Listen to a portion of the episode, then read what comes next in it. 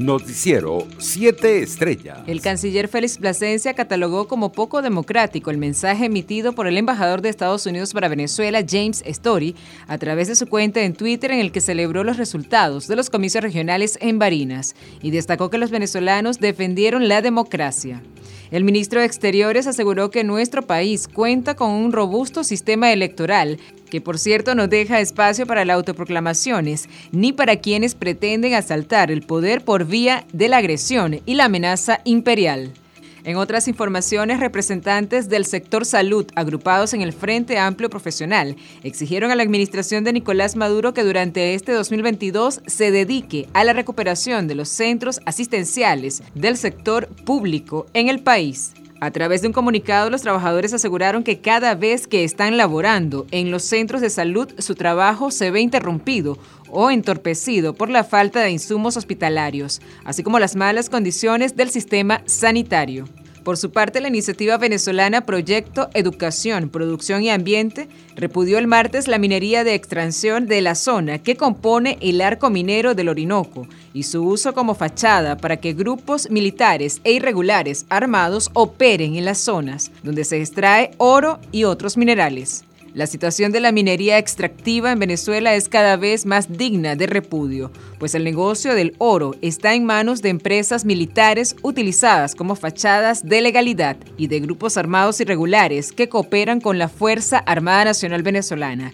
denunció el proyecto Educación. En otras informaciones, Japón y Singapur siguen teniendo los pasaportes más fuertes del mundo, según el más reciente índice de pasaportes de Henley y Partners, que evalúa la cantidad de países a los que los ciudadanos pueden viajar sin necesidad de tramitar una visa. Venezuela aparece en el puesto 40 del ranking, referido a 129 destinos para viajar basados en datos de la Asociación Internacional de Transporte Aéreo. Internacionales. El secretario general de la OTAN, Jens Stoltenberg,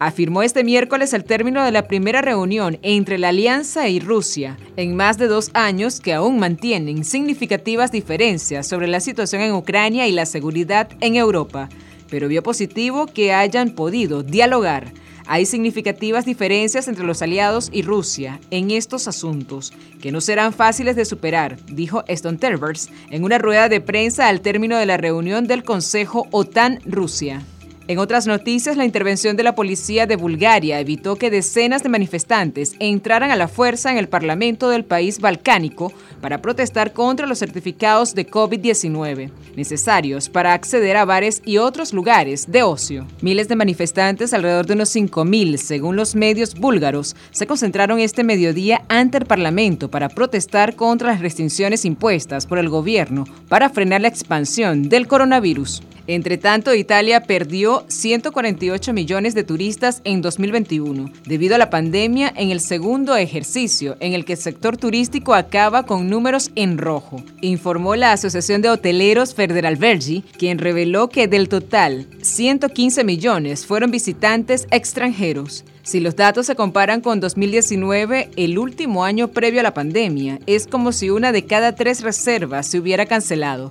mientras que respecto a los turistas extranjeros, la pérdida se convierte en una de cada dos, un total de 115 millones de visitantes extranjeros perdidos, explicó la asociación en un comunicado. Economía. La Comisión Económica para América Latina y el Caribe CEPAL proyecta una caída de 3% del Producto Interno Bruto en Venezuela en 2021 y un crecimiento de 3% en 2022, según balance preliminar presentado este miércoles. El organismo de la ONU calcula en su balance preliminar de las economías de América Latina y el Caribe que la región crecerá este año un 2.1%, mientras hace seis meses preveía un crecimiento económico del 2.9%. Deportes. El lanzador abridor John Lester anunció este miércoles su retiro del béisbol como jugador profesional tras 16 temporadas en las grandes ligas, tiempo en lo que llegó a ganar 200 juegos y conseguir tres series mundiales con los Medias Rojas de Boston y los Cachorros de Chicago.